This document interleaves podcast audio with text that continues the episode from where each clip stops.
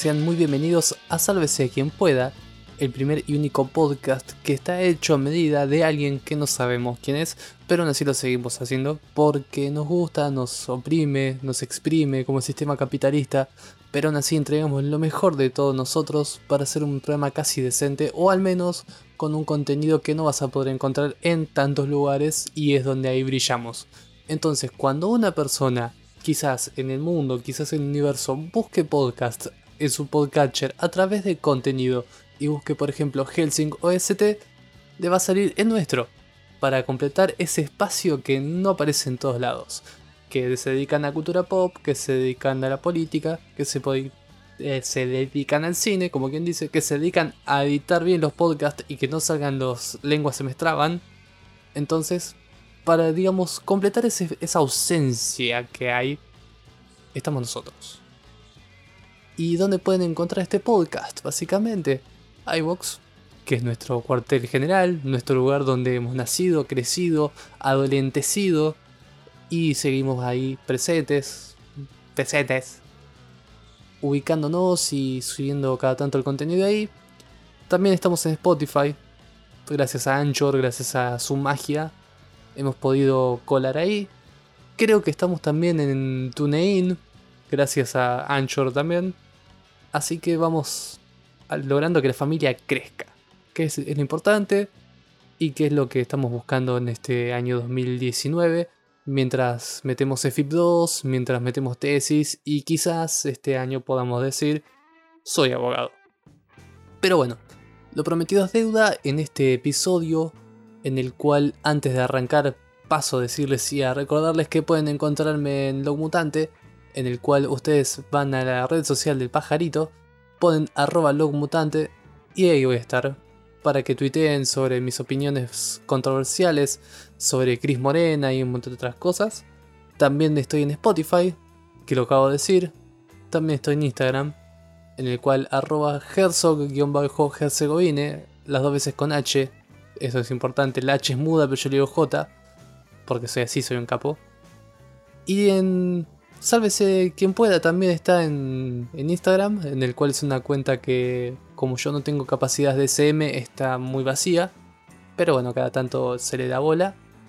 Por no decir se entra porque te aparece una notificación de Spotify diciendo que algún contacto sube una, una historia.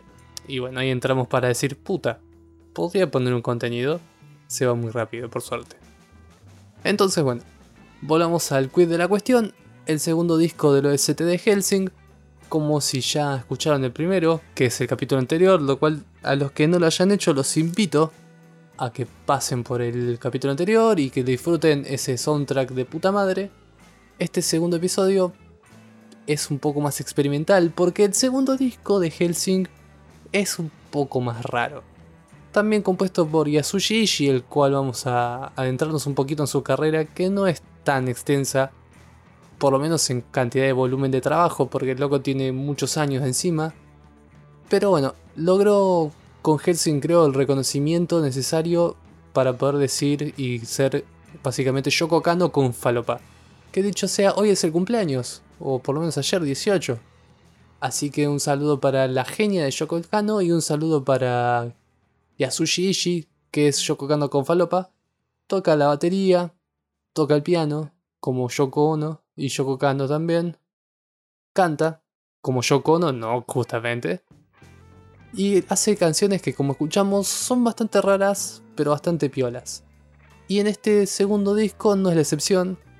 Si bien se va, digamos, por aspectos más atmosféricos, hace cuestiones medias, qué sé yo, infantiles, medias raras, hasta mete una electrónica, creo. Entonces es un disco un poco más complicadito de escuchar que el que escuchamos la semana pasada. Pero bueno, tiene sus cositas lindas, como diría el Kun Agüero. No me dejes afuera, como diría Messi. Así que sin muchas más vueltas, les recomiendo a que es un tipo que viene del palo del rock, básicamente con Tutu and the Band, que es su banda principal, de la cual surge. Después de Helsing también pega laburo en Darker Than Black, en Mind Mortal, que es una especie de spin-off de Harry Potter, por lo menos en IMDB figura que está en el currículum de Yasushi Ishii ser el tipo que hace el soundtrack de esa serie, ponele.